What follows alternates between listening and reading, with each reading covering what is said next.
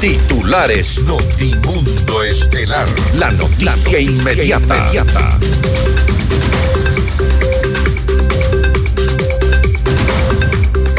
Capturan en Quito a Fabricio Colón Pico, sospechoso de planear un atentado en contra de la fiscal general del Estado, Diana Salazar. Dictan prisión preventiva contra el ex vicepresidente Jorge Glass y Carlos Bernal por presunto peculado en la reconstrucción de Manaví tras el terremoto del 2016. La Corte Nacional de Justicia sentencia a 13 años de cárcel a Daniel Salcedo y su hermano Noé por lavado de activos durante los primeros meses de la pandemia por el COVID-19. Por cuarta ocasión se suspende la audiencia preparatoria de juicio por el asesinato del exalcalde de Manta, Agustín Intriago. El exsecretario de Seguridad Pública, Wagner Bravo, afirma que el gobierno de Daniel Novoa no lo contactó para el proceso de transición. Cristina Reyes, presidenta del Parlamento andino, explica su relación con Mayra Salazar, procesada en el caso Metástasis, y arremete contra la líder del movimiento Construye, María Paula Romo. El presidente Daniel Novoa buscaría reafirmar su popularidad mediante una consulta popular vacía, coinciden analistas y oposición legislativa.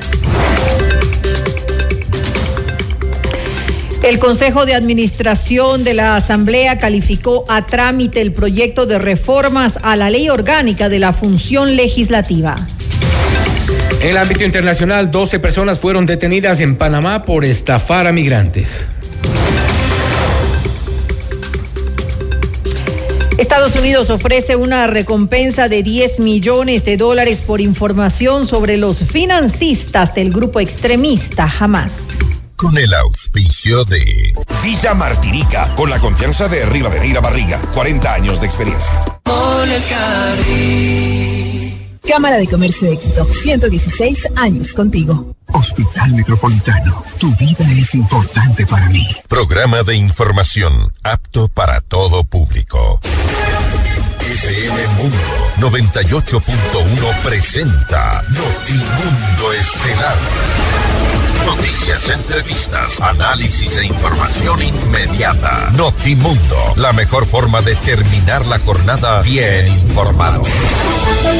Conducción, Fausto Yepes y María del Carmen Álvarez. Dirección de Noticias, María Fernanda Zavala. Dirección General, Cristian del Alcázar Ponce. Notimundo Estelar.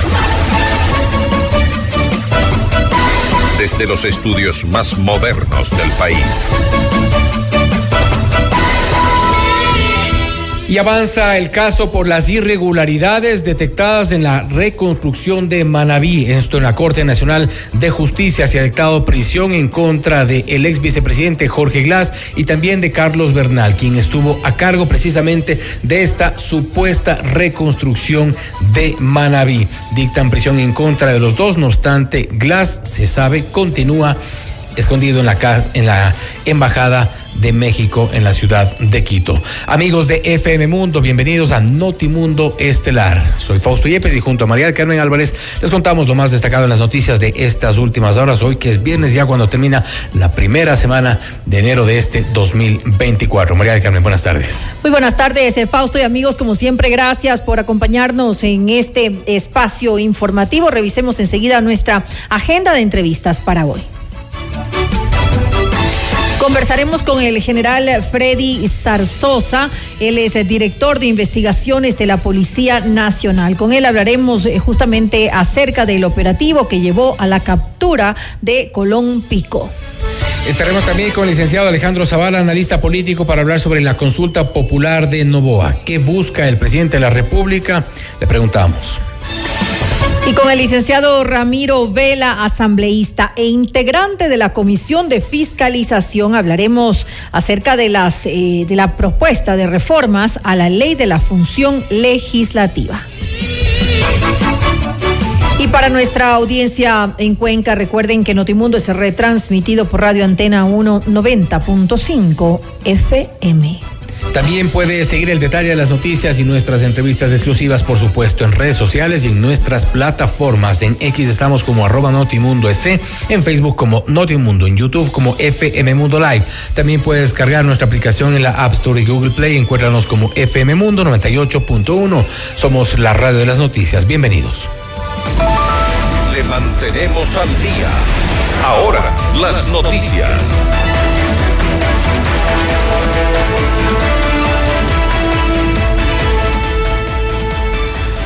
Fabricio Colón Pico, principal sospechoso de planear un atentado en contra de la fiscal general Diana Salazar, fue capturado en Quito.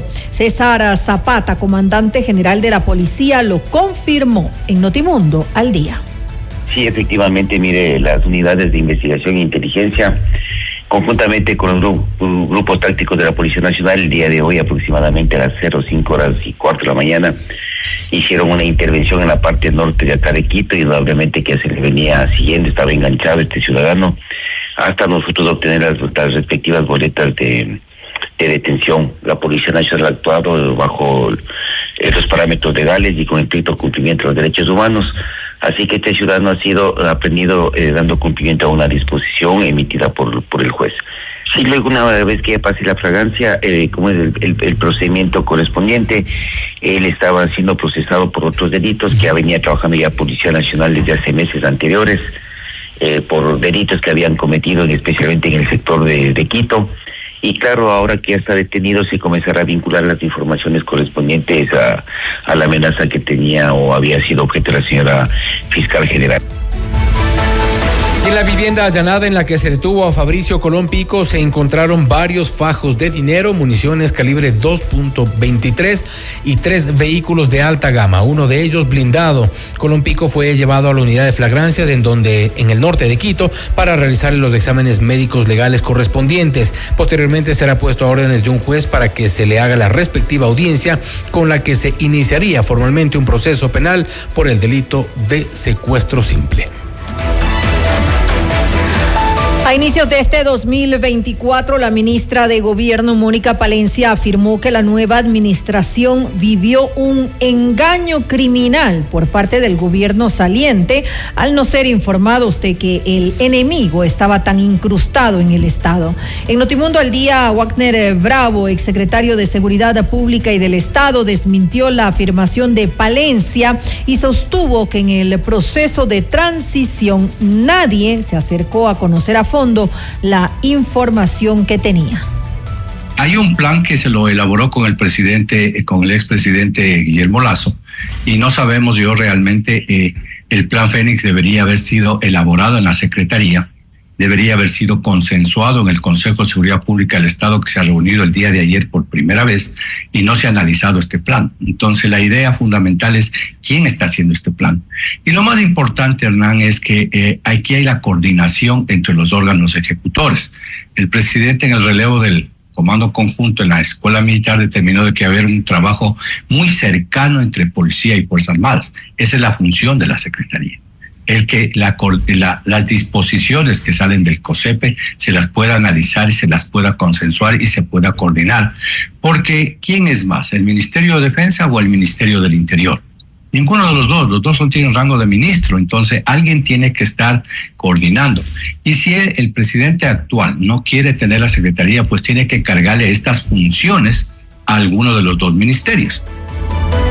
En otra información, el juez nacional Luis Rivera dictó prisión preventiva en contra del ex vicepresidente Jorge Glass y Carlos Bernal, ex secretario del Comité para la Reconstrucción de Manabí, procesados por peculado tras el terremoto de abril del 2016. Para Pablo Ortiz, Ortiz ex gerente de Ecuador Estratégico, dispuso la prohibición de salida del país y la presentación periódica ante las autoridades. El magistrado también ordenó la retención de las cuentas de los procesados que mantengan en el sistema financiero nacional, así como la prohibición de enajenar bienes y automotores por un monto de 122 millones de dólares para cada uno.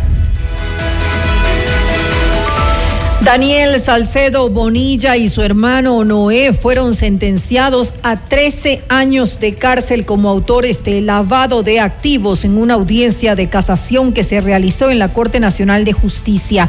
Así lo resolvieron los jueces nacionales Marco Rodríguez, Felipe Córdoba y Byron Guillén.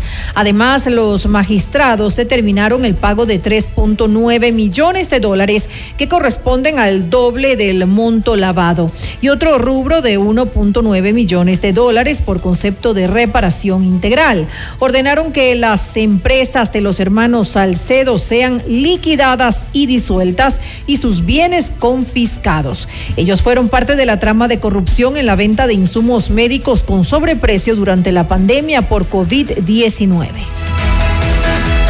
Y atención, por cuarta ocasión se suspendió la audiencia preparatoria de juicio en contra de seis procesados por el crimen del exalcalde de Manta, Agustín Intriago. La diligencia se debía realizarse esta mañana y se trasladó para el 12 de enero a las 8 y 30 de la mañana en la unidad de vigilancia comunitaria de Manta, en Manabí. Marcelo Vázquez, fiscal del caso, dijo que la audiencia se difirió porque hubo autorización de una nueva defensa para uno de los procesados. Agustín Intriago, quien también es nombrado uno de los chats del narcotraficante Leandro Norero, en el marco de la investigación del caso Metástasis, fue asesinado el 23 de julio del 2023 en el barrio 15 de septiembre en la ciudad de Manta.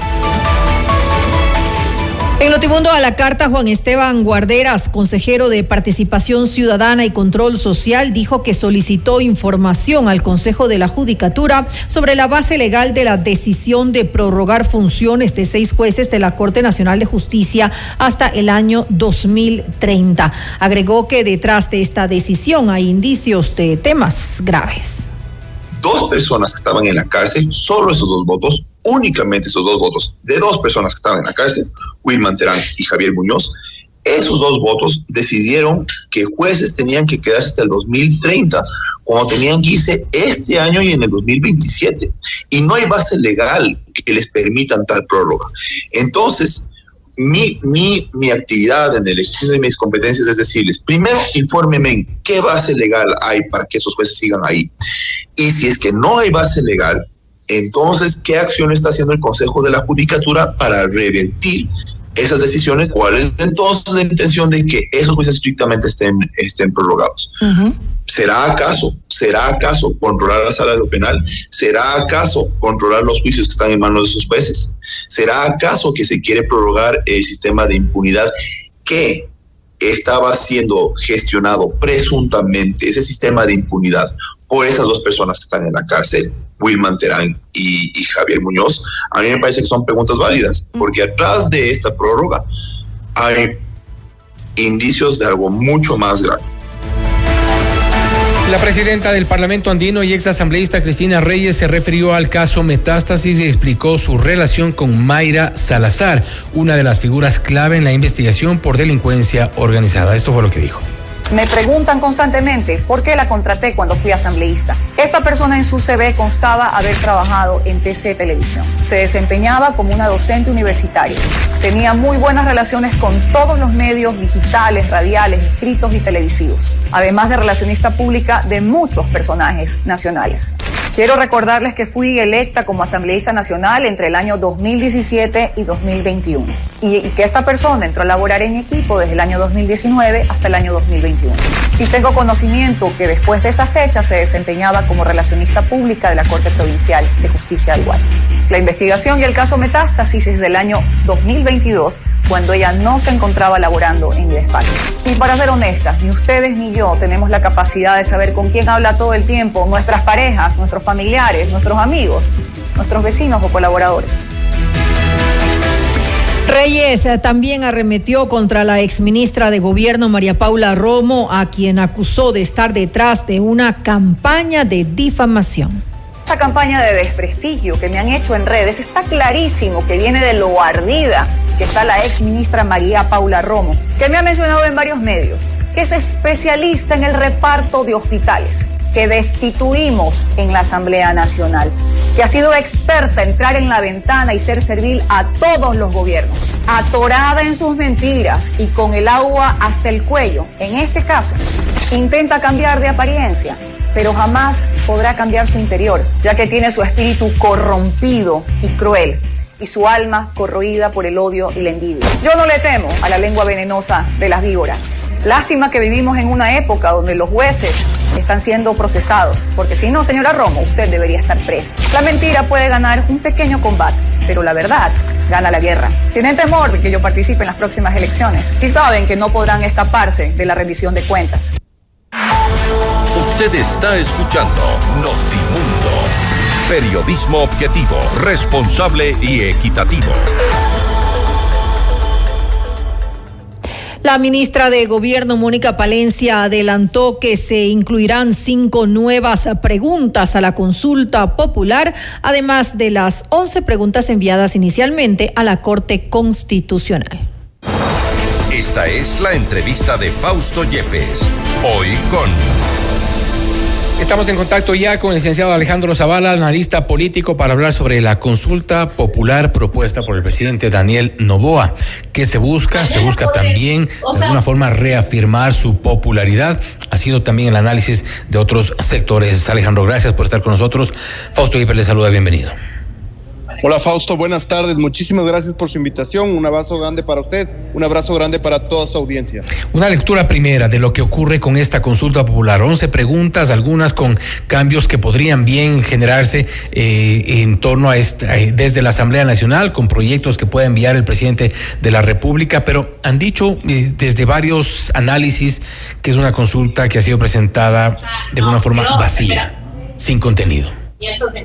Bueno, Fausto, yo quisiera pedirle que eh, me, me, me abstenga o me abstraiga de opinar de la parte estrictamente jurídica, ya que yo soy eh, consultor político y no soy abogado. Entonces, desde la parte, visto desde la parte eminentemente política, esta consulta tiene tres claros objetivos. El primero, evidentemente, cumplir una oferta de campaña, con lo cual la credibilidad del presidente puede ir a aumento porque está cumpliendo efectivamente lo que prometió. La segunda parte, hacerle a la sociedad entera hablar de los temas más importantes de, de este momento, la seguridad, el tema de la generación de empleo, la depuración de instituciones. Eso que ya esté en el debate, que se mantenga en el debate, es importante. Y la tercera, me parece que usted lo, lo adelantó de alguna manera en su introducción, es que evidentemente el presidente va a poder estar en la picota, estar en la palestra, estar en todo el centro del debate. Ya hemos visto estos días cómo ha eh, acaparado prácticamente con sus declaraciones del debate y eso siempre le va a servir para mantener una popularidad que entre paréntesis está altísima, según Comunicaliza, tiene 70% y esto le puede dar evidentemente un espaldarazo más político aparte de los proyectos que está aprobando en la Asamblea. Pero no suena quizá poco responsable hacer una consulta para eh, mantener una popularidad, para un poco elevar su perfil y tal, tomando en cuenta que el país tampoco está en condiciones de votar por estas, por estas razones al menos 60 millones de dólares. Por eso yo aplaudo sinceramente, mi querido Fausto, esta, esta forma de escuchar a la ciudadanía. El hecho de, de incluir cinco preguntas más y ser sensible al, al, al, criterio de otros sectores me parece muy bueno, porque evidentemente otros sectores estaban diciendo, o sea, ¿por qué tan poca consulta para tanta plata? Digamos, esa era como la fórmula. Si ahora usted incluye a otros sectores, a otras visiones, a otros temas, que son importantes también para el resto de la sociedad, me parece que es una buena forma de complementar y además es un muy, muy buen mensaje. Acuérdense que antes los mandatarios eran lo que nosotros ponemos y no aceptamos nada de otros lugares, de, de ningún otro lugar que venga. En cambio ahora se nota una apertura, se nota una forma de escuchar y eso me parece que siempre va a ser saludable y además va a justificar realmente la inversión que se va a hacer, que es bastante grande eh, en una consulta popular.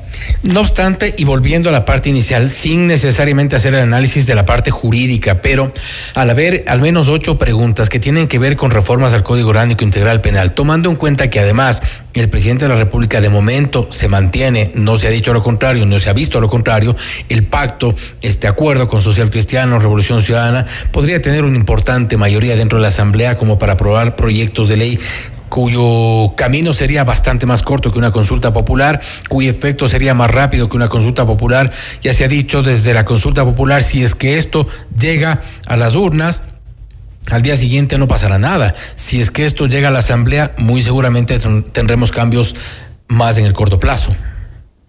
Me parece, eh, estimado Fausto, que usted ha dado en el clavo lo que usted está viendo en este momento en la Asamblea con el primer proyecto de ley de eficiencia económica y el primer debate de la ley de eficiencia energética es que el, el pacto o el acuerdo legislativo, yo hablaría más de un acuerdo legislativo, está todavía más o menos unido, pero cuando se está tratando de otros sectores, por ejemplo del correísmo, de incluir temas de impunidad, llámese el juicio político a la fiscal, llámese la, amnistía de Ricardo Patiño, llámese todos los otros eh, procesos que quiere impulsar el correísmo, ese pacto tal vez ya no funcione tanto. Entonces, adelantándose a eso, eh, un, una consulta popular en donde el pueblo ecuatoriano obligue a la agenda legislativa próxima de estos próximos meses, porque eh, la consulta popular tiene que ser uh, procesada en la Asamblea Nacional, le puede permitir al presidente no, no tener que sufrir con el pacto, no, no tener que sufrir los chantajes del legislativo, no tener que sufrir lo que le pasó al gobierno anterior y eh, eh, escudándose o apoyándose en el pueblo de esta consulta, marcarles un poco la agenda legislativa. Pues a mí me parece que estratégicamente esa puede ser una buena lectura que ha hecho el presidente, decir,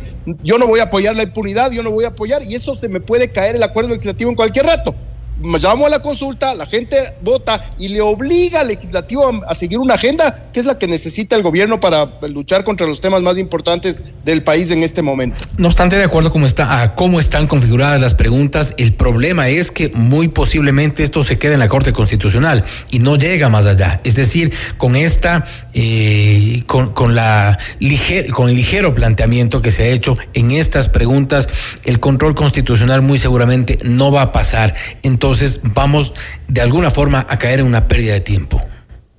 Sí, bueno, eso sería un durísimo revés, sería un jalón de orejas tremendo para la Secretaría. Pero es un revés casi advertido. O sea, pero esperemos a que se, a que pase y, si llega a pasar como, como efectivamente puede ser, uh, yo creo que sería un jalón de orejas tremendo para la Secretaría Jurídica de la Presidencia, que lo que tendría que hacer es volver a trabajar sobre las preguntas, porque no le quedaría otra forma. Uh, igual va a ser un golpe, va a ser un duro revés que la Secretaría Jurídica de la Presidencia no haya hecho el trabajo de análisis constitucional y de técnica jurídica, sobre todo, que requiere una, una consulta de la importancia de, la, de esta consulta en este momento y además de la importancia en el momento del país y de la, y de la confianza que todavía la gente tiene en el gobierno. Pero Entonces, precisamente el que... planteamiento, el planteamiento de estas preguntas demuestra también cierto desconocimiento de la realidad nacional, cierto desconocimiento inclusive de la propia constitución.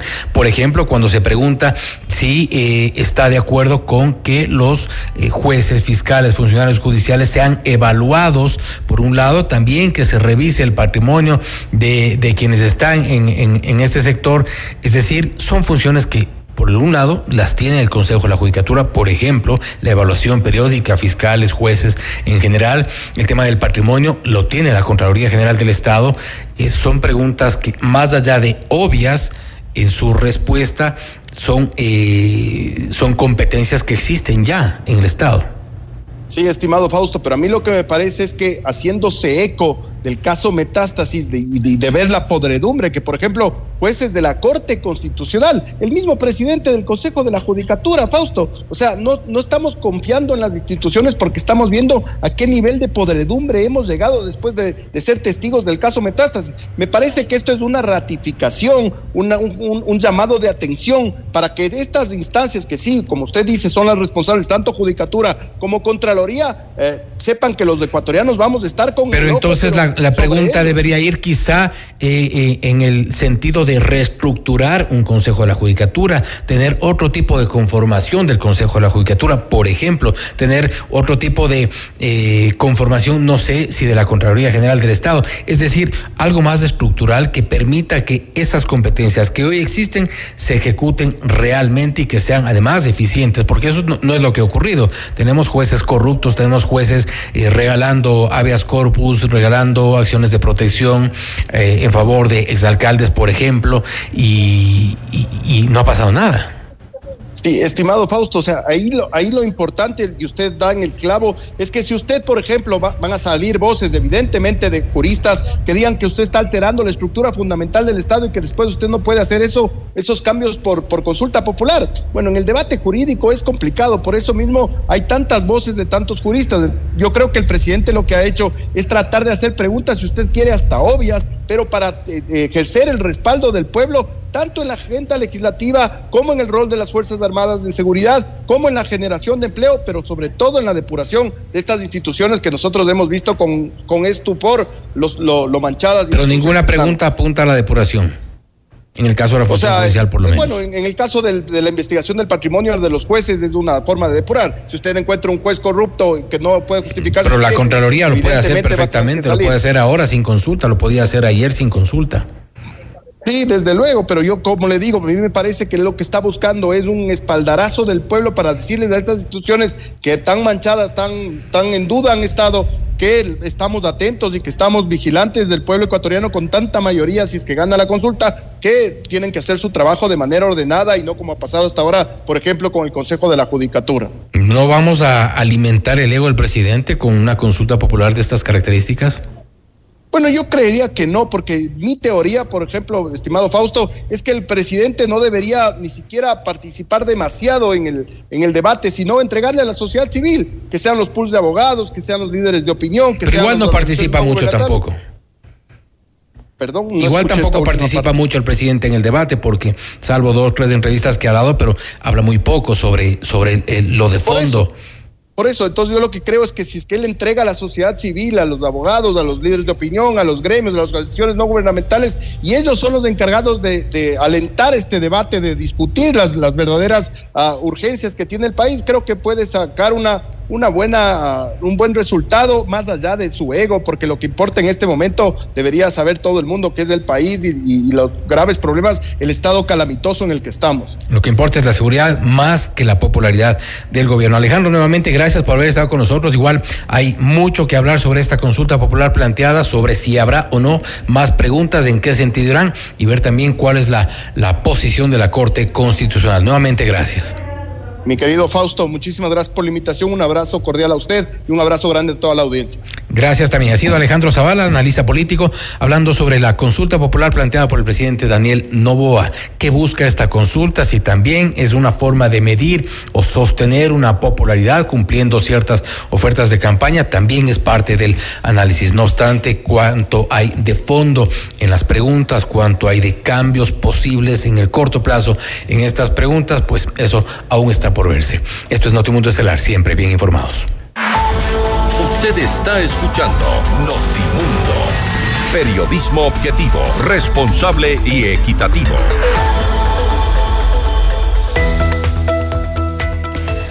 Vive con estilo en Villa Martinica, en una ubicación estratégica de Tumbaco, cerca de todo. Desde 184 mil dólares puedes obtener tu casa de tres dormitorios. La podrás personalizar a tu gusto. Disfruta de la naturaleza y fabulosas áreas comunales pensadas para ti y tu familia.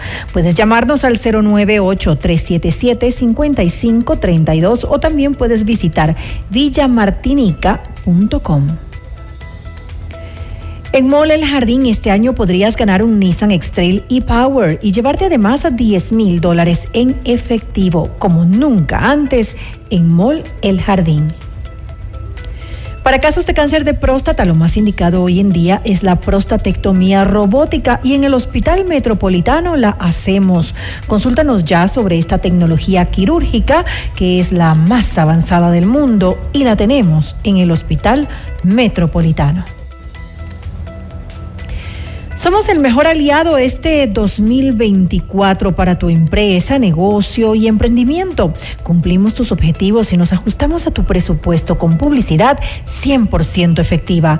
Contáctanos ya a ventas arroba fmmundo.com al WhatsApp 099-003-8000. Somos FM Mundo Comunicación 360. Y siga las noticias y nuestras entrevistas exclusivas, por supuesto, en nuestras redes sociales y en nuestras plataformas. En X estamos como arroba Notimundo en Facebook como Notimundo, ahora mismo en YouTube como FM Mundo Live. Volvemos. Objetividad y credibilidad. Notimundo Estelar. Con María del Carmen Álvarez y Fausto Yepes. Regresa enseguida. Somos tu mundo. Sigue nuestra transmisión en video FM Mundo Live por YouTube, Facebook, X y en fmmundo.com. Somos FM Mundo. Comunicación 360. Inicio de publicidad. Porque tu lucha es la nuestra. Llegó el PEDSCAM con inteligencia artificial al Hospital Metropolitano. Gracias a su innovadora tecnología, imágenes exactas e informes confiables, tomaremos las mejores decisiones para un tratamiento óptimo del cáncer de manera precisa, confortable y con menor exposición a la radiación. Llámanos al 1-800-H-METRO o ingresen en hospitalmetropolitano.org. PEDSCAM del Hospital Metropolitano. Tu vida es importante para mí. ¿Imaginas tu casa soñada rodeada de naturaleza junto a tu familia? Villa Martinica tiene todo lo que buscas. Casas de tres dormitorios desde 184 mil en el Valle de Tumbaco, a solo un kilómetro de la Ruta Viva, cerca de todo. Vive una experiencia hecha a tu medida. Personaliza tus espacios y disfruta de amenities como piscina, cancha de fútbol, pet park, yoga park, gimnasio y mucho más. Visita la Casa Modelo. Haz tu cita al 098-377-5532 y síguenos en redes sociales como Rivadeneira Barriga Arquitectos. Villa Martinica, con la confianza de Rivadeneira Barriga. 40 años de experiencia. Somos tu mundo, FM Mundo. Somos FM Mundo. Comunicación 360. Fin de publicidad. Continuamos en Notimundo Estelar con María del Carmen Álvarez y Fausto Yepes. Le mantenemos al día. Ahora, las noticias.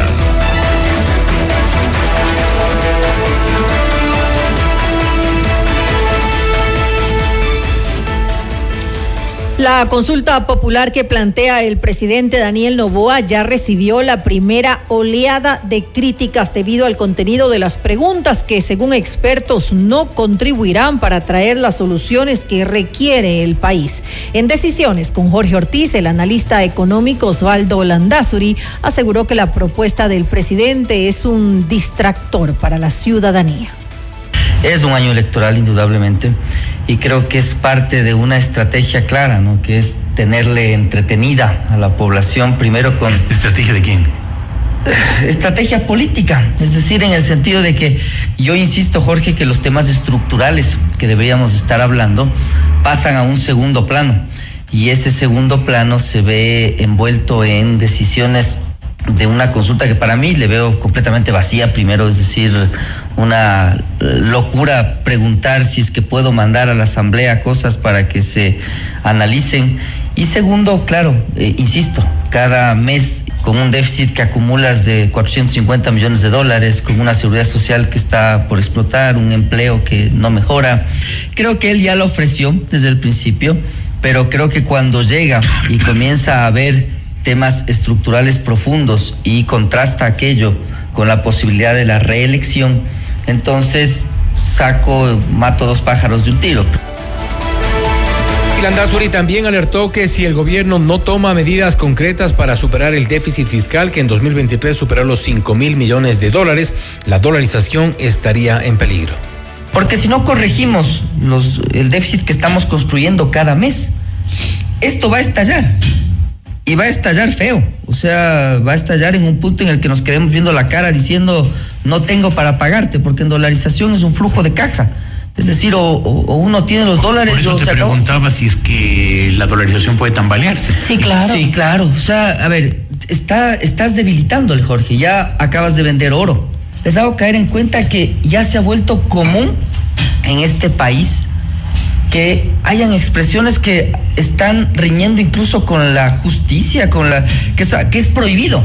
Tú no puedes financiar gastos permanentes con ingresos no permanentes. Así es. Y ahora tenemos un ministro de Finanzas que dice, estoy viendo cómo me endeudo con, con este para pagar los sueldos de diciembre. Gasto por Dios, corriente, qué terrible. O sea, es un asunto delicadísimo.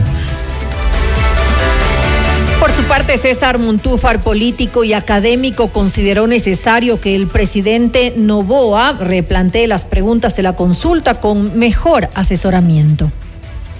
Debería haber una gran corriente nacional pidiéndole al presidente Novoa que retire esas preguntas. Quizá se asesore mejor convoque a posiblemente un grupo más entendido de expertos y envíe nuevas preguntas al- a la Corte Constitucional. Me parece que eso es lo que el país se merece y lo que estaríamos buscando. Y creo que en realidad a Novoa me parece que no pedirle cambios estructurales. Yo estoy totalmente de acuerdo con lo que él acaba de decir. El Ecuador tiene en lo económico, en lo social, en lo político tremendas deudas y posiblemente hay muchas cosas que hacer. Pero estamos hablando de un gobierno que hay que ubicarlo en el contexto que fue elegido, por el tiempo que fue elegido.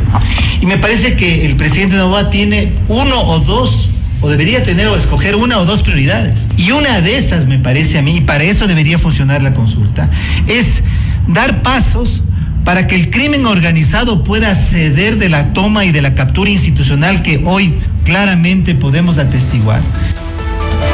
Asimismo, Montúfar aseguró que los gobernantes de turno no han mostrado una clara voluntad para desmontar una estructura correísta. De que en realidad el país se ha tornado correísta. ¿En qué sentido? No, no, no. Te- te- por en- Dios. en, la, en la- en la retórica hay mucha gente anticorreísta, pero en el fondo, ahí me parece que está el tema. Gonzalo planteaba algo que es fundamental. ¿Por qué Daniel Lobo en su consulta no plantea reformas fundamentales de la Constitución del 2008? ¿Por qué Lazo no hizo lo mismo? Es decir, ¿por qué el núcleo del modelo político que se instauró con la Revolución Ciudadana estuvo, está en la Constitución de Montecristi? Todos hemos denostado, hemos criticado a esa constitución, pero uno mira al país, salvo la, la iniciativa que tuvo Pablo Dávila, me parece, un camino para, por ejemplo, salir del Consejo de Participación Ciudadana y Control Social. Ahí está, digamos, el mon- desmontaje del correísmo. Aquí nos rasgamos las vestiduras en contra del correísmo, pero en el fondo, finalmente, todos partimos de la constitución que Correa nos heredó y que es posiblemente fundamental, el problema fundamental que tiene el país. El pacto entre el oficialismo con el correísmo y el Partido Social Cristiano deja un limitado campo de acción al presidente Daniel Novoa. Así lo señaló Gonzalo Ortiz, ex embajador de Ecuador en Colombia.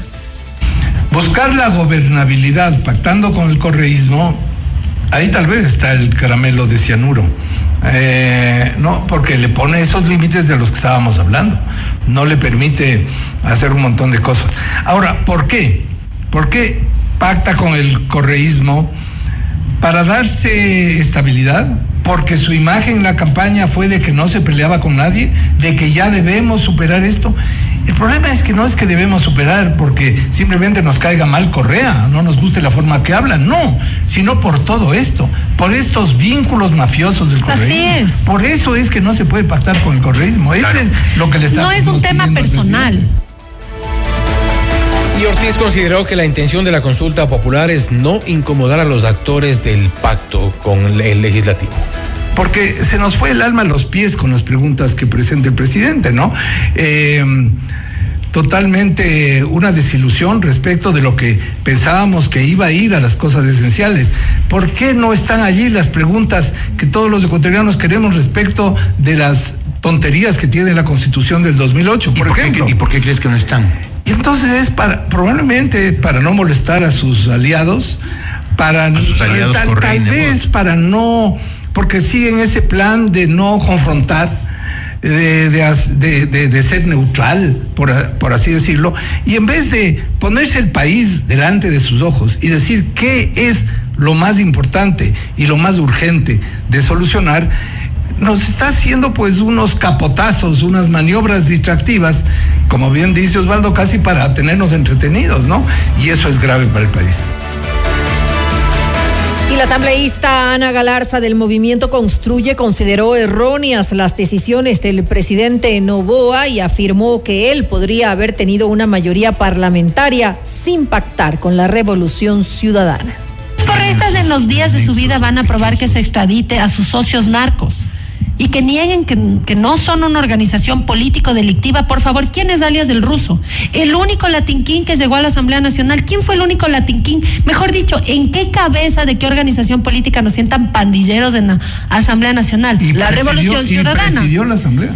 Y claro, estuvo en el CAL, emocionado por Luisa González, que fue candidata a la presidencia con la Revolución Ciudadana. Son una organización político-delictiva con la que el presidente Daniel Novoa decidió pactar. Y se ha demostrado en varias ocasiones que con esta Asamblea Nacional, que con organizaciones políticas potables, que no están relacionadas con el narcotráfico, sino por todo lo contrario, que le han combatido, podía haber tenido una mayoría. Ayer, con la aprobación de la Universidad de la Policía Nacional, se demostró que el presidente Daniel Novoa puede aprobar muchas cosas sin la necesidad de pactar con organizaciones político-delictivas. Finalmente, Galarza aseguró que el jefe de Estado mantenía una relación cercana con Ronnie Aliaga, a quien la Fiscalía identifica como el operador de Leandro Norero en la Asamblea Nacional dentro del caso Metástasis. Uno de los amigos más cercanos de la anterior Asamblea Nacional era justamente Latin King, alias el ruso. Uno de los amigos más cercanos del presidente Daniel Novoa en la anterior Asamblea Nacional, cuando él fue legislador, era eh, Ronnie Aliaga, alias el ruso, el Latin King, eh, el pandillero que sí, que era asambleísta. Pero eso, explica todo lo demás. Eh, también participó con la ex, con ex Alianza País, con Mover, la lista 35, participó en Alianza 435. Entonces, a mí me causó una gracia que le diga, por ejemplo, a María Paula Roma Pokémon, porque antes era correísta y que ahora ya no es. Sí, qué bueno, porque cuando alguien se da cuenta que ha estado en una organización político-delictiva, lo lógico es separarse y lo lógico es ser antagónico. por el contrario, el presidente Novoa, como un oxímoron, dice que hay que combatir la inseguridad, pero pacta con los padres de la delincuencia. Inmediato, inmediato, inmediato. En FM Mundo esta es una noticia de última hora. Y atención, hace pocos minutos se conoció que el presidente Daniel Novoa modificó el decreto firmado por el exmandatario Guillermo Lazo que se refiere a las condiciones de seguridad para expresidentes y ex vicepresidentes dentro del territorio nacional, así como en el exterior. A pocas semanas de finalizar su gobierno, Lazo decidió que el periodo mínimo de protección a los expresidentes sea de dos años y para los ex vicepresidentes de un año desde que finalicen sus mandatos. Sin embargo, el nuevo decreto firmado por Novoa recortó ese tiempo y dispuso que las seguridad será desde ahora por el plazo máximo de seis meses. Un decreto que acaba de ser eh, firmado y que se ha dado a conocer ya hace pocos minutos. Interesante también y para quienes nos puedan comentar desde hoy también abrimos nuestra línea en Notimundo Estelar para que nos pueda escribir sus mensajes, comentarios y también sus opiniones respecto de lo que está ocurriendo en nuestro país. A propósito también de este nuevo decreto del presidente Daniel Novoa. Nuestra línea está abierta en el 098 999 9819 098 999 9819 ¿Qué opina sobre los decretos del presidente? Y más adelante también abriremos el, debate para saber qué es lo que opinan respecto de temas de la capital. La propuesta del alcalde de Quito, Pavel Muñoz, sobre los cambios en la tribuna de los Chiris, de esta tradicional eh, lugar de concentración para eh, manifestaciones, inclusive hay posiciones a favor y en contra de esta eh, propuesta del alcalde Pavel Muñoz. Nuestra línea está abierta, el 098-999-9819. Objetividad y credibilidad. Notimundo Estelar. Con María del Carmen Álvarez y Fausto Yepes. Regresa enseguida. Somos tu mundo, Mundo. Mira nuestros mejores contenidos. Suscríbete gratis a nuestro canal de YouTube FM Mundo Live. Somos FM Mundo. Comunicación 360. Inicio de publicidad. La Cámara de Comercio de Quito y la empresa eléctrica Quito lideran la campaña Ecuador Ahorra. Transforma tu consumo hoy y asegura un mañana lleno de energía para todos. Apaga las luces innecesarias, desconecta dispositivos en modo de espera, optimiza el uso de electrodomésticos y adopta iluminación LED. Con un ahorro estimado de tan solo 2 dólares por planilla, en cada empresa lograremos alcanzar un ahorro colectivo del 20%, cifra necesaria para revertir la situación actual. Un mensaje de la Cámara de Comercio ¿Imaginas tu casa soñada rodeada de naturaleza junto a tu familia? Villa Martinica tiene todo lo que buscas. Casas de tres dormitorios desde 184 mil en el Valle de Tumbaco, a solo un kilómetro de la Ruta Viva, cerca de todo.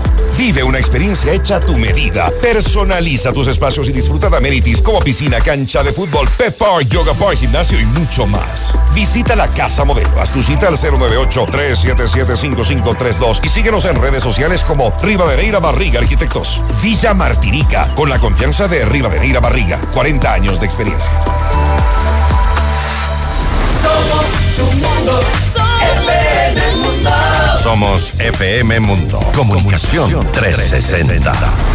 Fin de publicidad. Continuamos en Notimundo Estelar con María del Carmen Álvarez y Fausto Yepes.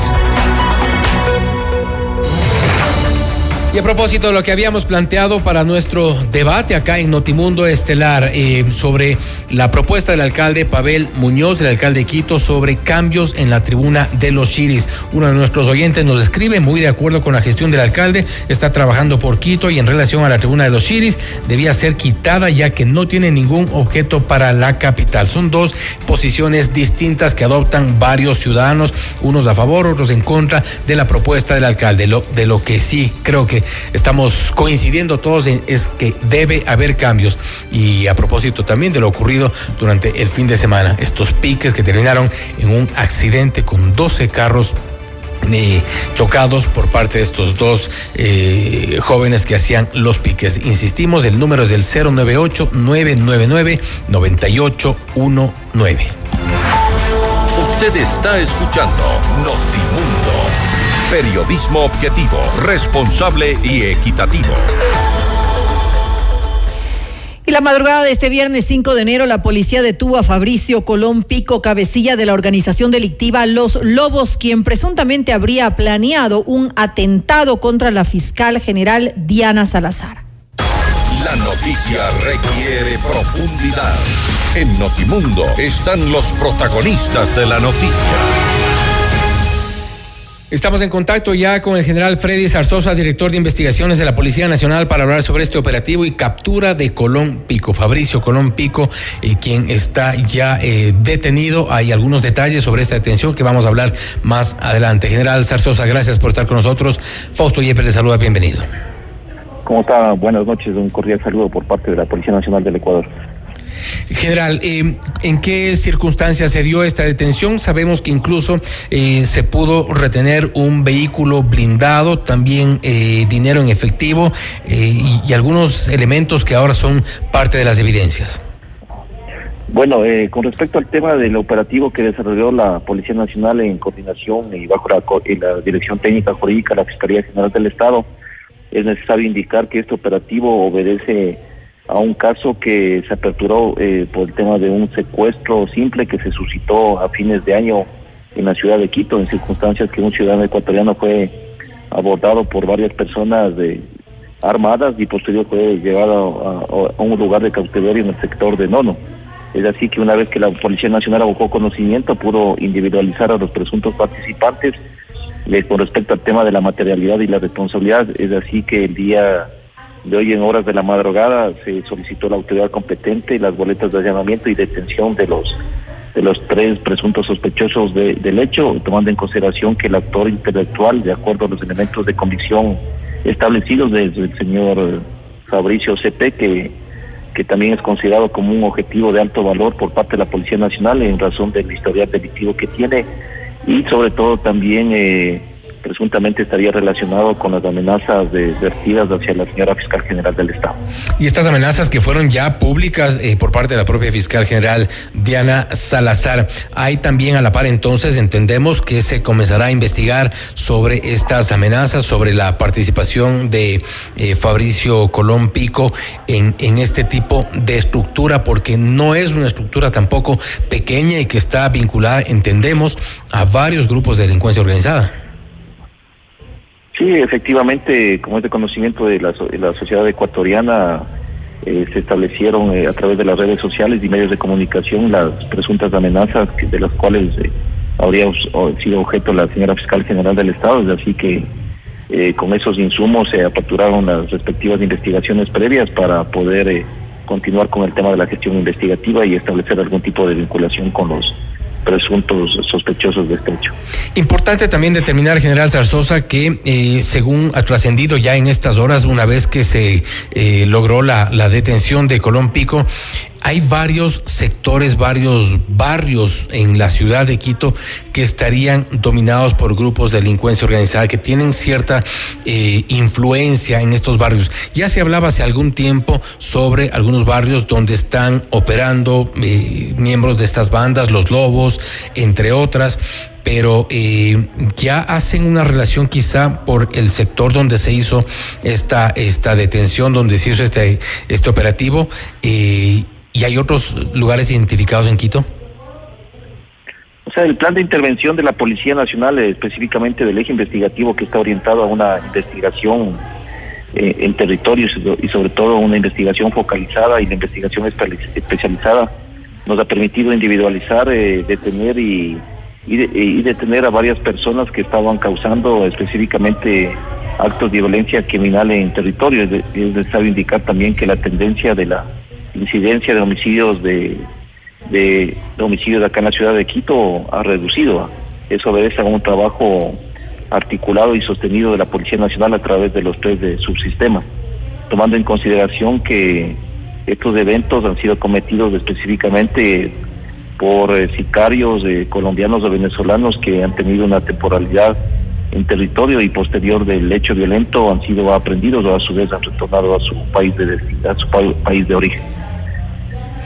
Ahora bien, en general Zarzosa, eh, cuanto, en cuanto a la, a la captura de Colón Pico, porque también tiene otros, eh, otros elementos que están siendo parte de estas investigaciones, se habla del secuestro, por ejemplo, hay otro tipo de delitos que se están investigando, lavado de activos, por ejemplo. Bueno, dentro de los indicios asociativos y vinculantes que el día de hoy se aprendieron en, los allanamientos. Eh, tenemos específicamente tres vehículos de alta gama. Uno de esos vehículos está debidamente acondicionado con blindaje respectivo y sobre todo también eh, fajos de dinero que los mismos que fueron puestos en cadena de custodia y también una cantidad específica de municiones calibre 223. Eh, indicios que van a ser puestos para las pericias correspondientes y de esa manera establecer la vinculación con la participación de, del hoy detenido. El hoy detenido estaba con, eh, con una medida de presentación periódica, entendemos, había cumplido eh, con la presentación periódica, pero también hay familiares y gente cercana a Colón Pico que estaba vinculada con otro tipo de delitos. ¿Qué ocurre con ellos?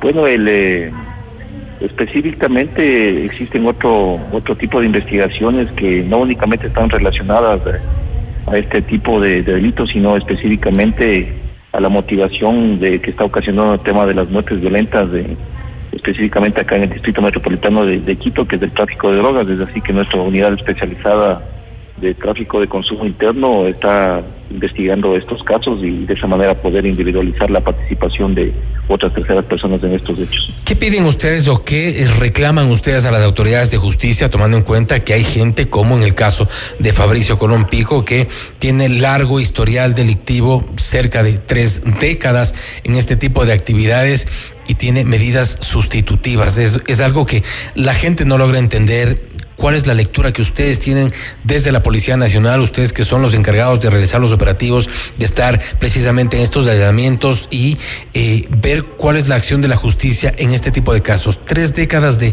de antecedentes delictivos y con presentación periódica. Bueno, en este caso también es necesario entender y entender y comprender de que el tema de la seguridad ciudadana no únicamente obedece a la participación de los de la fuerza pública, en este caso la Policía Nacional, sino también a otros actores, en este caso Fiscalía General del Estado y Consejo de la Judicatura.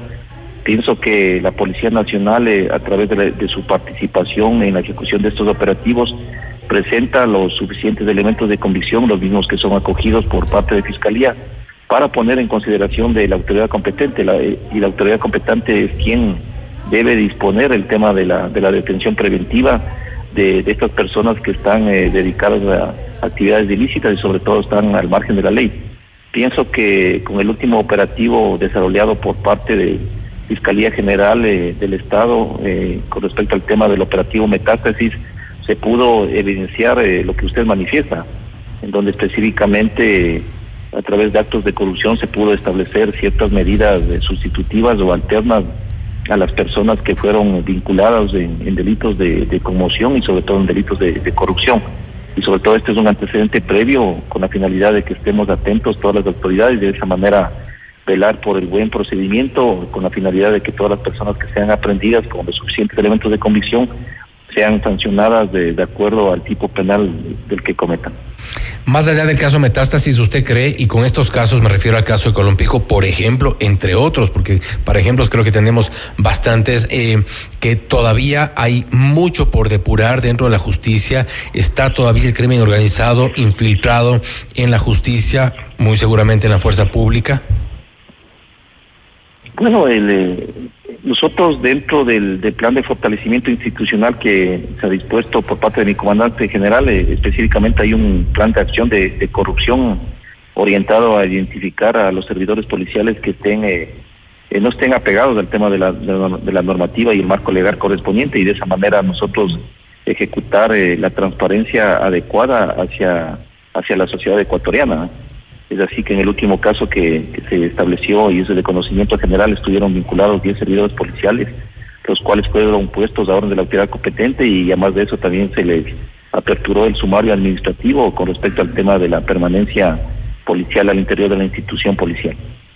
¿Es posible lograr una depuración en el corto plazo? Bueno, la, Policía Nacional a través de eh, nuestra Inspectoría General de la Policía Nacional eh, tiene mecanismos internos que, nos permiten establecer la confiabilidad o credibilidad de los servidores policiales. Y de esa manera se puede establecer el tema de la, de la pertenencia o continuidad específicamente en unidades especializadas en, donde si es necesario tener un elemento probo para de esa manera tener un resultado final con respecto al tema de la de, de los resultados operativos policiales. Y con esto cierro, general Zarzosa. Eh, ¿Tienen ubicados también al resto de integrantes que, según se ha dicho, se ha informado y se conoce, eh, son parte de la organización que estaba liderada por Fabricio Colompico? Bueno, en el caso del, eh, del secuestro simple que, que fue investigado, efectivamente el día de hoy se hizo tres allanamientos y también hay tres aprendidos en total, los mismos que ya fueron puestos en conocimiento de la autoridad competente Estamos a la espera del desarrollo de la audiencia y de esa manera también el seguimiento jurídico para, para concretar el tema de una sentencia a corto o a mediano plazo de la participación de estas tres personas en estos hechos. Pero hablamos de una organización delictiva de mucho mayor dimensión que sean tres o cuatro personas. Bueno, en este caso se, asociaron un grupo un grupo pequeño con la finalidad de poder establecer este secuestro pero de igual manera los elementos que, hemos eh, levantado como indicio nos permitirán establecer eh, el tema de la participación de, terceras personas en este hecho que, que se investigó. Estaremos pendientes de los resultados principalmente y sobre todo garantizar la seguridad de los ciudadanos. General, nuevamente gracias por haber estado con nosotros. Muchas gracias, una buena noche. Gracias. Igualmente ha sido el general Freddy Zarzosa, director de investigaciones de la Policía Nacional, hablando sobre el operativo y captura de Fabricio Colón Pico por un secuestro simple. De momento han sido capturadas además tres personas. No obstante, se investiga también la presunta participación de Colón Pico en los intentos de eh, armar un atentado en contra de la fiscal general del Estado, Diana Salazar, según ella mismo lo había denunciado días atrás. Las investigaciones avanzan. No obstante, también preocupa a la ciudadanía la operación de grupos de delincuencia organizada en la capital de la República. Esto es Notimundo Estelar, siempre bien informados. Noticias, entrevistas, análisis e información inmediata. Notimundo Estelar regresa, enseguida. Somos tu mundo, Sigue nuestra transmisión en video FM Mundo Live por YouTube, Facebook, X y en fmmundo.com. Somos FM Mundo. Comunicación 360. Inicio de publicidad. Soy el espíritu de la Navidad. Recuerda, en esta época todos ganamos algo. Gana tu niño interior, porque vuelves a disfrutar de las cosas simples. Gana tu familia, porque comparten más tiempo contigo. Y ganas tú en Mole el Jardín. Imagínate, un increíble Nissan X-Trail e-Power con propulsión 100% eléctrica, más 10 mil dólares en efectivo para un solo ganador. Acumula 50 dólares en compras y participa. Aplican condiciones. Porque tu lucha es la nuestra. Llegó el PEDSCAM con inteligencia artificial al Hospital Metropolitano. Gracias a su innovadora tecnología, imágenes exactas e informes confiables, tomaremos las mejores decisiones para un tratamiento óptimo del cáncer, de manera precisa, confortable con menor exposición a la radiación. Llámanos al 1-800-H-METRO o ingresen en hospitalmetropolitano.org. PEDSCAM del Hospital Metropolitano. Tu vida es importante para mí. Somos tu mundo, FM Mundo. Somos FM Mundo. Comunicación 360. Fin de publicidad. Continuamos en Notimundo Estelar. Información inmediata. El Consejo de Administración Legislativa calificó el proyecto de reforma a la ley orgánica de la función legislativa planteada por el asambleísta Pedro Velasco. Vamos más allá de la noticia. Notimundo Estelar en FM Mundo con María del Carmen Álvarez. Y nos acompaña a esta hora el licenciado Ramiro Vela, él es asambleísta e integrante de la Comisión de Fiscalización. Asambleísta, muy buenas noches y gracias por acompañarnos. Le saluda María del Carmen Álvarez. Le ruego que encienda su micrófono, no logramos escucharlo, lo tiene en, en, en Me parece silencio. que ahí estamos Ahí- bien. Ahí Buenas está noches, María del perfecto. Carmen. Mil disculpas, estamos ahí. Muchas gracias. Igual, muchas gracias nuevamente por estar junto a nosotros en este espacio. Em, un poco revisando esto, ¿no? Lo que tiene relación con este, este proyecto presentado por Pedro Velasco, por el legislador Pedro Velasco, em, con lo cual, pues, el documento va a ser remitido posteriormente a la Comisión de Fiscalización para su eh, conocimiento y análisis. Usted es justamente integrante de esta eh, comisión. Cuénteme un poco cómo ve esta iniciativa. Bueno, gracias. Un feliz día del periodista rápidamente. Igual para usted, en todo caso. Eh, gracias. Eh, yo pienso que son reformas importantes. Pienso que siempre hay cómo mejorar. Eh, habíamos conocido ya de la propuesta, no la habíamos conocido ampliamente porque la Comisión de Fiscalización prácticamente está trabajando. Tuvimos ya algunos problemas apenas se instauró la nueva asamblea, la nueva Comisión de Fiscalización. Usted conoce porque hay algunos vacíos legales, inclusive tras la muerte Así cruzada. es. Acá se está proponiendo directamente generar pruebas más concretas, eh, porque es cierto, y yo lo había dicho en otra intervención en su medio mismo, eh, el tema del juicio político va de la mano con la tendencia política del momento y con lograr reunir los votos o no, más allá de las pruebas, más allá de lo que se presente. Eso es lo que ver vemos. Directamente, si tiene los votos o no. Acá se está proponiendo presentar las pruebas de manera más claras en la reforma al artículo 79. Sí, porque eh, lastimosamente usted lo acaba de mencionar, eh, en, eh, en estos casos prevalecen en muchas ocasiones, por no decir en la mayoría de las ocasiones, los intereses políticos y, por eso es que los juicios, poli- los juicios de este tipo abundan en la Asamblea Nacional, ya sea por presuntos casos de, corrupción o tal vez por inacción en, las funciones que ejercen los funcionarios en esos momentos. Sin embargo, yo también estaba revisando un poco la- el, el proyecto, la, la iniciativa, y me parece interesante porque sí se le da mayor peso a las pruebas, a lo que tiene que realmente tener eh, peso dentro de un enjuiciamiento eh, político. Muchas veces, em, eh, asambleísta, el argumento dentro de la asamblea, porque lo hemos visto, es que, ah, es que se trata de un juicio político y está claro que es político, pero eso no tiene ningún sustento, tiene que tener un sustento para ser llevado a, a- a un juicio político un, un funcionario público.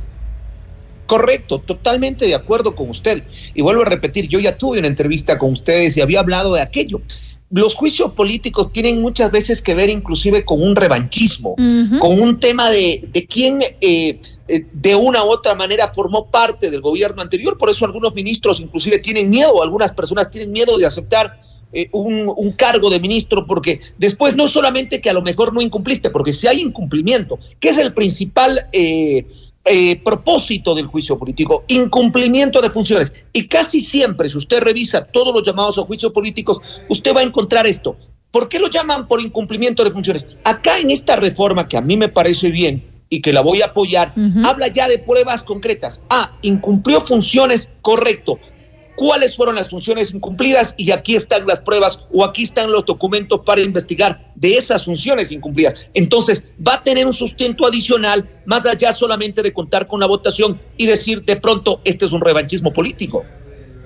Ahora, algo que también me pareció interesante es que em, se quiere incorporar em, un artículo para que los asambleístas puedan retirar su firma de respaldo, es decir, desistir del juicio político hasta antes de que el CAL verifique el cumplimiento de los requisitos e inicie el trámite. Es decir, se da esta posibilidad para que de alguna manera em, eh, tal vez se, pueda repensar un poco mejor las cosas cuando eh, eh, se toman este, tipo de decisiones de seguir un juicio político.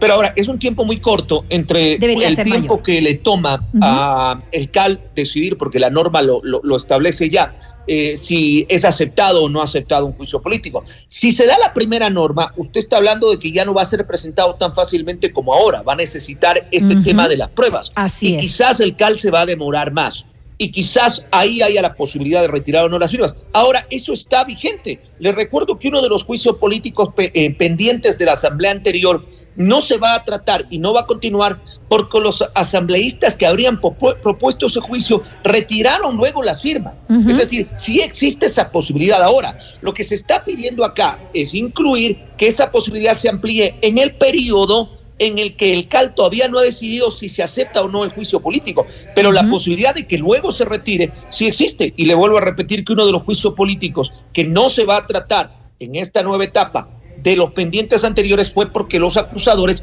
habían retirado las firmas. Hubo el tiempo entonces para, para retirarlo en ese momento. Entonces sería una ampliación de, del, plazo, del tiempo que tienen para hacer esto. Lo, si ya consta un complemento, en la ley. Me parece que es un complemento previo a la aprobación del CAL. Yo no sé si eso se puede prestar, inclusive, lamentablemente estamos en un país donde eh, a uno le cae bien una cosa, a otra le cae mal otra cosa, si lo haces está mal y si no lo haces también. Eso seguramente se va a prestar para interpretaciones, para que se va a decir que entre el tiempo en el que se presentó el juicio político y el CAL tomó la decisión de aceptarlo, algo pasó ahí y por eso se retiró las firmas. Usted sabe que cuando uno retira las firmas es. porque definitivamente o se dio cuenta que las pruebas no fueron necesarias o simplemente ya no quiero continuar sin mayor eh, claridad del tema y retiro eso, eh, eso que había eh, manejado. Entonces, esto se podría tomar en cuenta así cualquiera lo puede interpretar de otra manera. Sin embargo, creo que es positivo que haya la posibilidad de retirar las firmas. Pero puede prestarse. Antes de que pruebe el cal como luego. Usted lo, lo, ha dicho claramente, puede prestarse a suspicacias, es decir,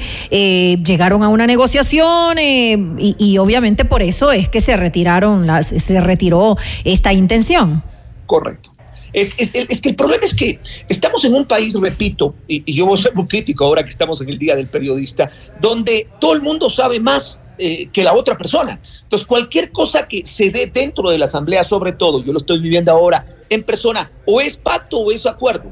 Eh, entonces, cuando se hacen las cosas de una manera un poco más tranquila, voy a utilizar ese término, es porque ha habido pacto. Pero cuando se hacía las manera, la, la manera o la otra manera no tan tranquila, donde aparentemente no había un acuerdo, tampoco estábamos bien. Entonces, cualquiera de estas reformas se puede prestar al criterio o a la visión de la persona que considere que esté bien o esté mal. Pero personalmente pienso que debería existir la posibilidad, tanto al inicio del juicio político o en cualquier momento, que se si te das cuenta que las pruebas no te dan, pues de retirar las firmas. Ya, claro que sí.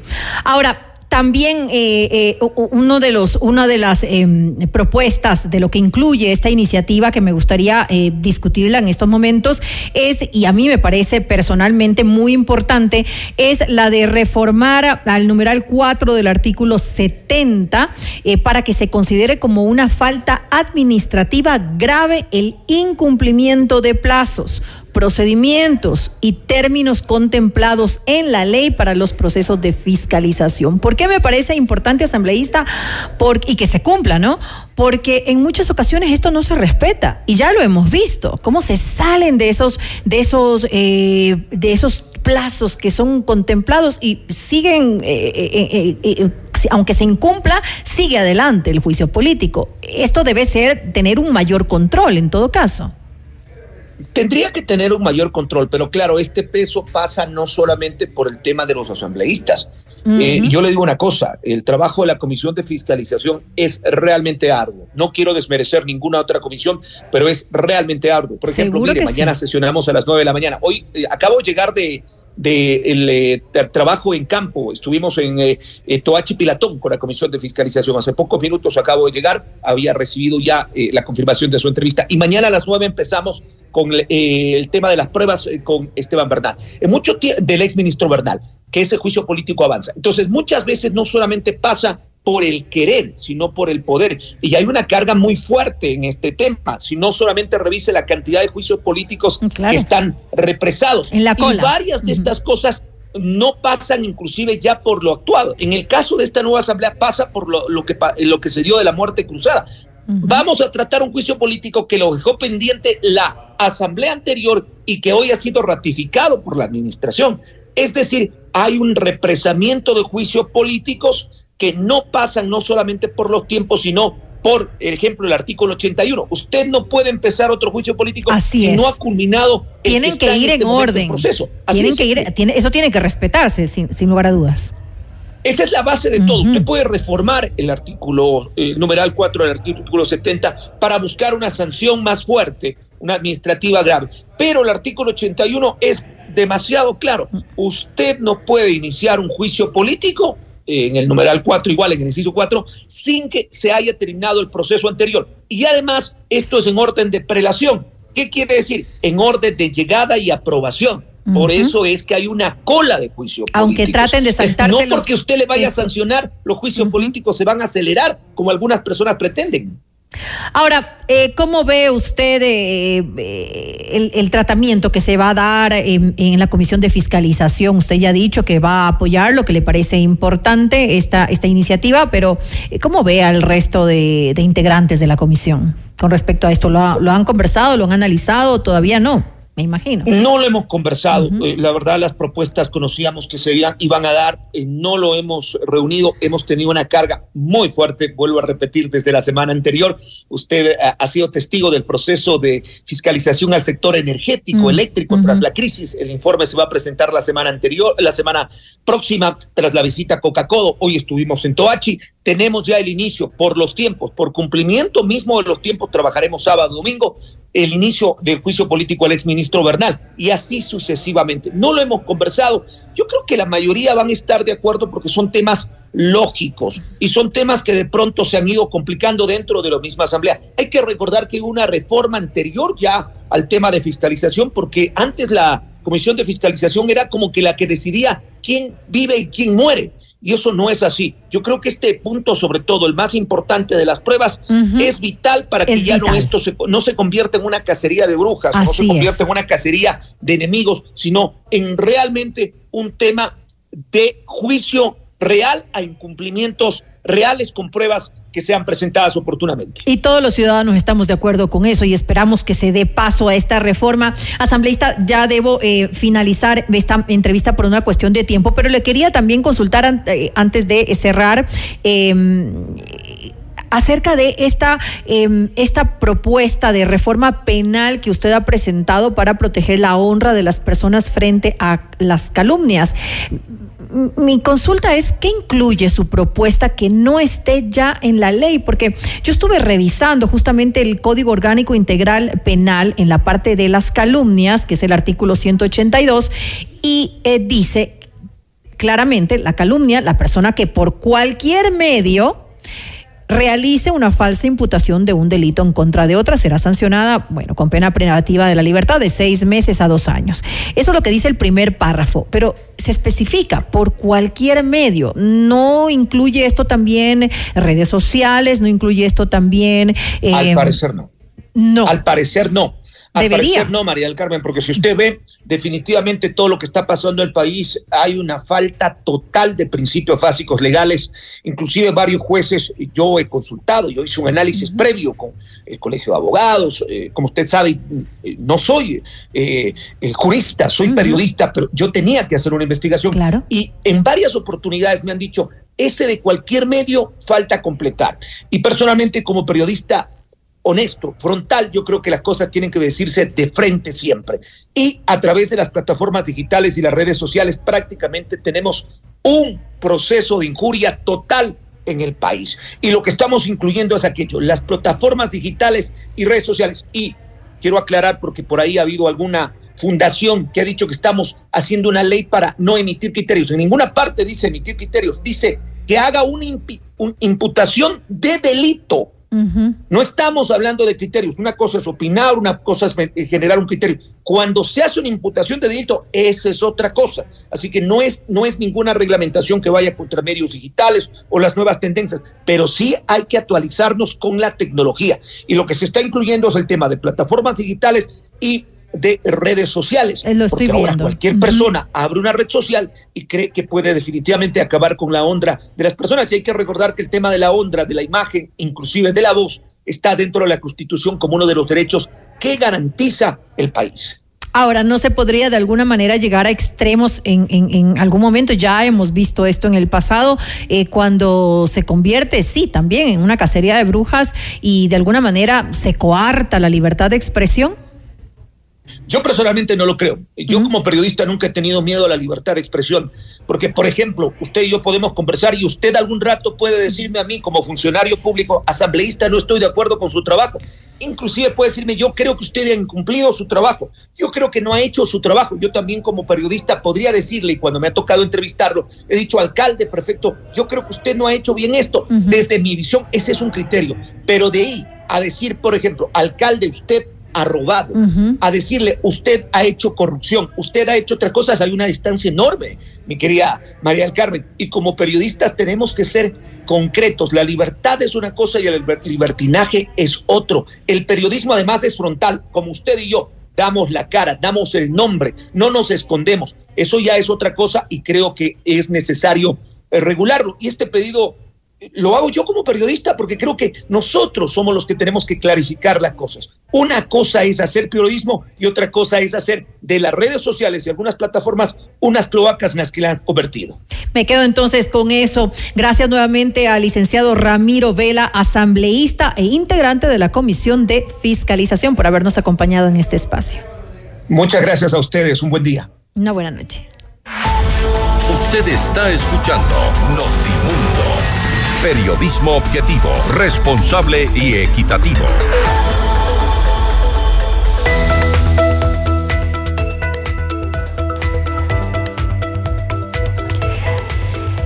La Cámara de Comercio de Quito y la empresa eléctrica Quito lideran la campaña Ecuador Ahorra, transforma tu consumo hoy, asegura un mañana con energía para todos. Con una reducción de solo dos dólares por planilla alcanzaremos un ahorro colectivo del 20%, cifra necesaria para revertir esta situación.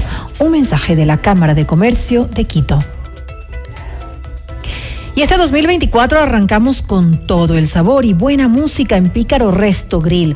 Hoy viernes 5 de enero la primera fiesta del año con la Quito Band y la mejor proyecto de Proyecto 1, Juan Luis Guerra y mucho más. Y el sábado 6 de enero vive la fiesta de Reyes con Deja Vu y lo mejor de Oscar de León, Joe Arroyo, Elvis Crespo, Maná, Soda Estéreo y mucho más. Estamos en Cristóbal Gangutena, Isabela Católica, reservas al 099 074 000 cero. Pícaro, las cosas ricas de la vida.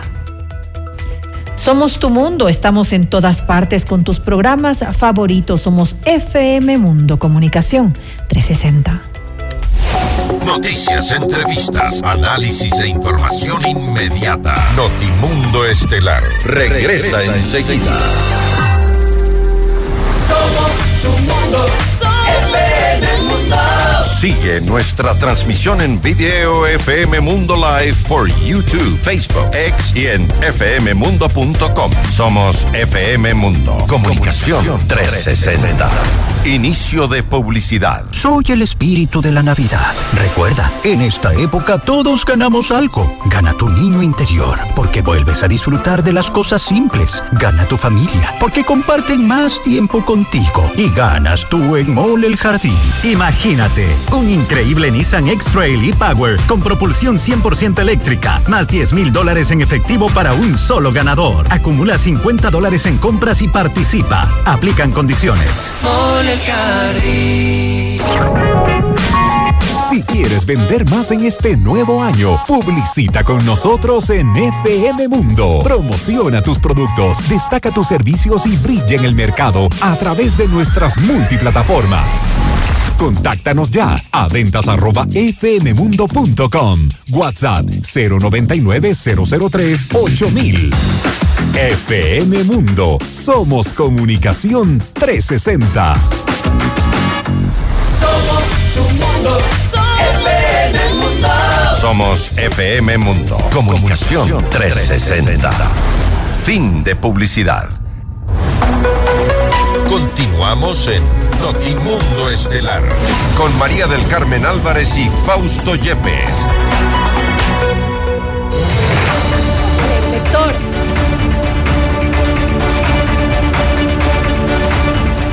Retomamos Notimundo. Recuerde que estamos recibiendo ya sus comentarios respecto al tema que habíamos planteado como debate. La propuesta del alcalde de Quito, Pavel Muñoz, sobre cambios en la tribuna de los Chiris. También nuestros, eh, nuestros oyentes y también que nos, miran a través de nuestras plataformas han comenzado a opinar referente a la tribuna de los Chiris, nos dice una de nuestras oyentes, un lugar histórico y emblemático de protestas y de actos heroicos. Es una obra innecesaria habiendo tantas necesidades en ciudad. Otro de los puntos también a tomar en cuenta por parte de las autoridades. Eh, otro eh, amigo oyente nos dice, hola amigos de FM Mundo, no, no estoy de acuerdo. La tribuna de los Chiris ha sido un lugar donde se concentran manifestaciones, temas culturales y donde se harían, habían, harían de ser del caso, dice, para las militares en honor, paradas militares debe, debe decir, en honor a la misma patria en la ciudad, etcétera. Son parte de las opiniones de quienes nos escuchan a propósito de lo que hemos planteado como debate.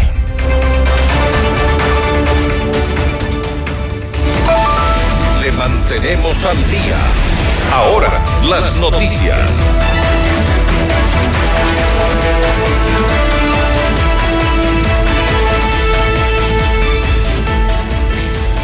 El presidente Daniel Novoa se reunió con los alcaldes de Manabí, Santo Domingo de los Áchilas y Galápagos, además del titular de la Asociación de Municipalidades Ecuatorianas, Patricio Maldonado. En el encuentro, el mandatario indicó que las reuniones con los municipios son para identificar las demandas de los ciudadanos y sus autoridades locales para coordinar la atención oportuna en las materias del gobierno central. Sobre temas específicos económicos de los GATS, estamos haciendo estas reuniones, no solo estas reuniones para, para hablar de, de pagos o de deudas creadas por gobiernos pasados, sino para encontrar soluciones y de qué manera se puede trabajar en conjunto con los municipios en temas de seguridad, en temas del MIES, en temas este, económicos también y comerciales. El Instituto Ecuatoriano de Seguridad Social plantea una serie de reformas al cálculo de las pensiones que serán enviadas a la Asamblea para tratar su viabilidad. En Notimundo a la carta, el ex miembro de la Comisión para las Reformas, Augusto Alatorre, señaló que esta iniciativa debería ajustarse a la realidad del país. Eh, eso me parece que es un paso formidable, reconocer explícitamente que el sistema ya no da más, que su diseño no es compatible con las realidades eh, demográficas del Ecuador, el envejecimiento de la población, etcétera, y que por tanto se necesitan reformas legales, incluyendo reformas a los parámetros del sistema actual. Hay varias maneras de hacer la reforma. Lo que importa, sin embargo, es que la reforma consiga tres objetivos que son claves según lo que nosotros pudimos trabajar. El primero es que el sistema se vuelva financieramente sostenible. Segundo, que el sistema se vuelva más equitativo, porque el sistema no es equitativo. Y tercero, que el sistema restablezca su credibilidad para volver a atraer a afiliados, tener más contribuyentes, más aportantes y que los, los ecuatorianos se sientan cómodos que el sistema va a durar 50 años más. El directorio de la Corporación Nacional de Electricidad, CENEL, nombró a Enrique Veloz como gerente subrogante de esta empresa pública. Según la coordinadora de empresas eh, públicas, EMCO, Veloz es funcionario de la empresa desde el año 2009, en donde ha trabajado en áreas como gestión ambiental estratégica y corporativa. Su último cargo fue administrador de la unidad de negocios de CENEL en Bolívar. Esta madrugada la policía desmanteló una fábrica de armas clandestina en Guayaquil. Se trata de una vivienda ubicada en la cooperativa Sergio Toral, en el noroeste de la ciudad, en el cual funcionaba un lugar de depósito y comercialización de armas, según información preliminar de la policía en la zona 8. Durante el operativo se capturó a un sujeto identificado como Edwin Rogelio C, de 41 años y quien no registra antecedentes penales. En la vivienda los agentes incautaron ocho armas de fuego entre revólveres y pistolas, 92 cartuchos y cuatro alimentadoras. El sistema de seguridad EQ911 confirmó que a las 17 horas y 7 minutos de este viernes se recibió una alerta sobre disparos en el sector del centro comercial La Rotonda. Esto es en el norte de la ciudad de Guayaquil. Según información preliminar, un hombre resultó herido tras recibir un impacto de bala en el pecho y fue retirado en una camilla de los bomberos. Los motivos de esta balacera todavía se desconocen. Hasta el momento la Policía Nacional no se ha pronunciado de manera oficial. Los acontecimientos más importantes en el mundo se los contamos a continuación.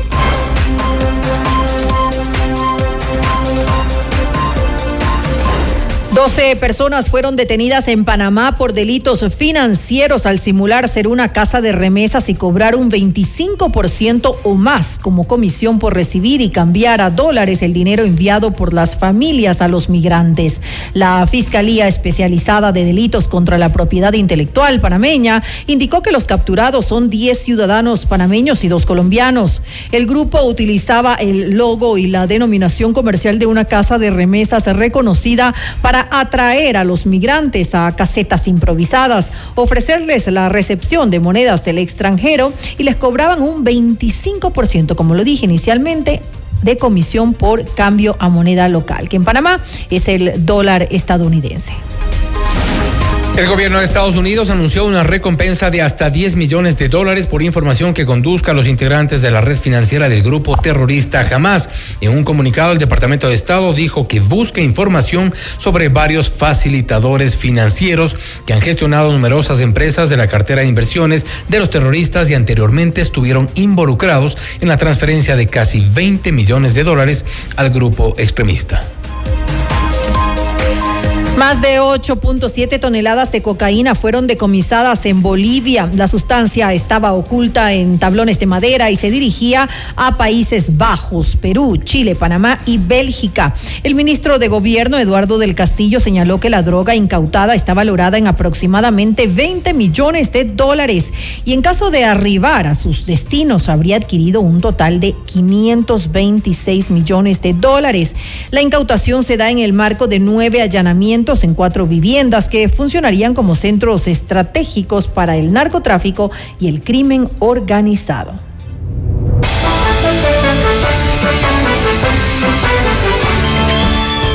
Antes de cerrar este espacio de noticias, vamos a dar lectura a algunos de los mensajes de nuestros oyentes respecto a lo que habíamos planteado como nuestro debate. Un poco también dar esos oídos a nuestros oyentes sobre el planteamiento del alcalde de Quito sobre la tribuna de los Chiris. Hay quienes dicen, por ejemplo, nos eh, cuenta, vamos a ver, eh, Omaira Salamanca nos dice, no estoy de acuerdo, la tribuna donde se celebra o protesta el ciudadano y hay obras más importantes que hacer que gastar nuestro dinero en lo que el municipio considera siempre debe contar con el pueblo. Es parte, son parte de las opiniones a favor y en contra de esta propuesta, algo que seguramente será sobre lo que tendrá que decidirse ya en los próximos días. María del Carmen.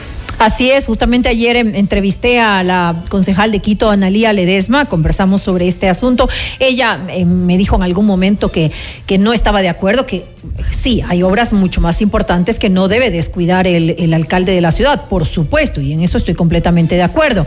Sin embargo, en algún momento llamó a, eh, a, a- a estos graderíos, porque eso es lo que es, la tribuna monumento, algo que yo le dije, bueno, yo de monumento no le veo nada a, estas gradas que están aquí y que ni siquiera se ven Puede bonitas. tampoco ser considerado patrimonial. No, para nada. No, Evidentemente. Yo al menos no, no comparto esa opinión de, Y creo de la también que es importante tomar en cuenta que lo uno no quita lo otro. Ciertas prioridades que existen en los barrios, nos decían hace un Totalmente momento de otro de nuestros oyentes, que vaya el alcalde a visitar el barrio La Victoria. Así Hay es. varias necesidades sobre Temas de iluminación también. iluminación, agua potable en algunos sectores, alcantarillado, por ejemplo.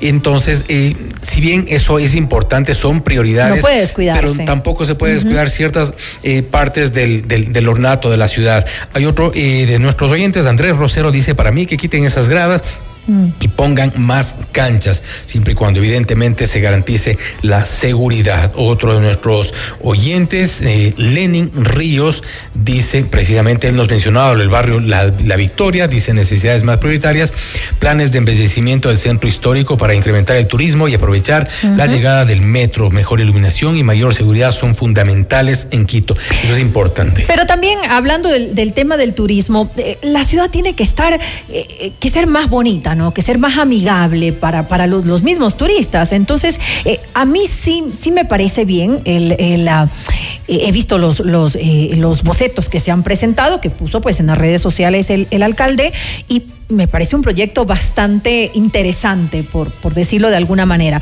Lo único que me preocupa es el tema de, em, porque hay dos propuestas, ¿no? Una, que es eliminando los parqueos eh, que están en la parte central, y la otra es eh, conservándolos. A mí sí me preocupa un poco el tema de eliminar los parqueos. ¿Por qué?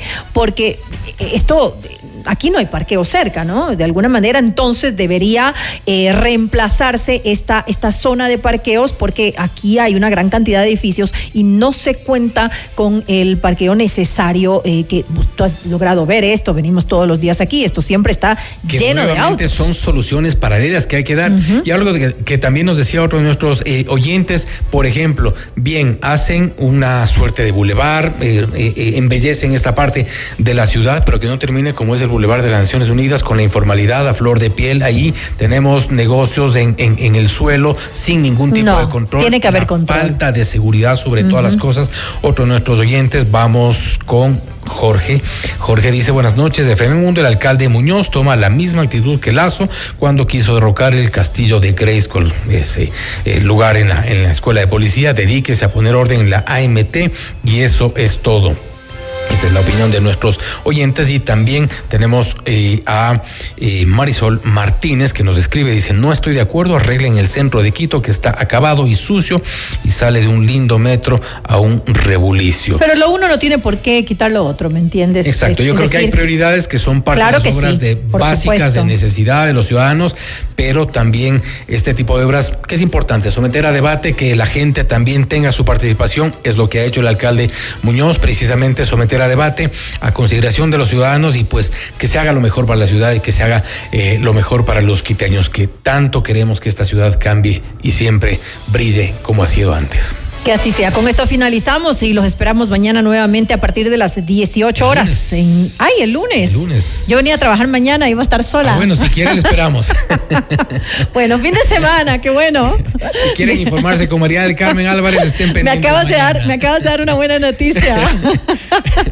En todo caso, si quiere informarse, eso sí, puede estar pendiente de nuestras redes sociales y nuestras plataformas en FM Mundo y en arroba Notimundo. Ese siempre va a estar bien informado, por supuesto. Hasta lunes. FM Mundo 98.1 presentó Notimundo Estelar. Noticias, entrevistas, análisis e información inmediata. Notimundo, la mejor forma de terminar la jornada bien informado. Conducción, Fausto Yepes y María del Carmen Álvarez. Ingeniería de sonido, Mauro Olivo. Producción FM Mundo Live, Javier Merino. Coordinación y redacción, Fernanda Utrera. Redacción y redes sociales, Daniel Ocaña. Esteban Cislema. Dirección de noticias, María Fernanda Zavala. Dirección general, Cristian del Alcázar Ponce. Notimundo Estelar. Se prohíbe la reproducción total o parcial de este programa sin previa autorización de FM Mundo. Notimundo Estelar. Con el auspicio de Villa Martinica, con la confianza de Rivadeneira Barriga. 40 años de experiencia. Cámara de Comercio de Quito, 116 años contigo. Hospital Metropolitano, tu vida es importante para mí.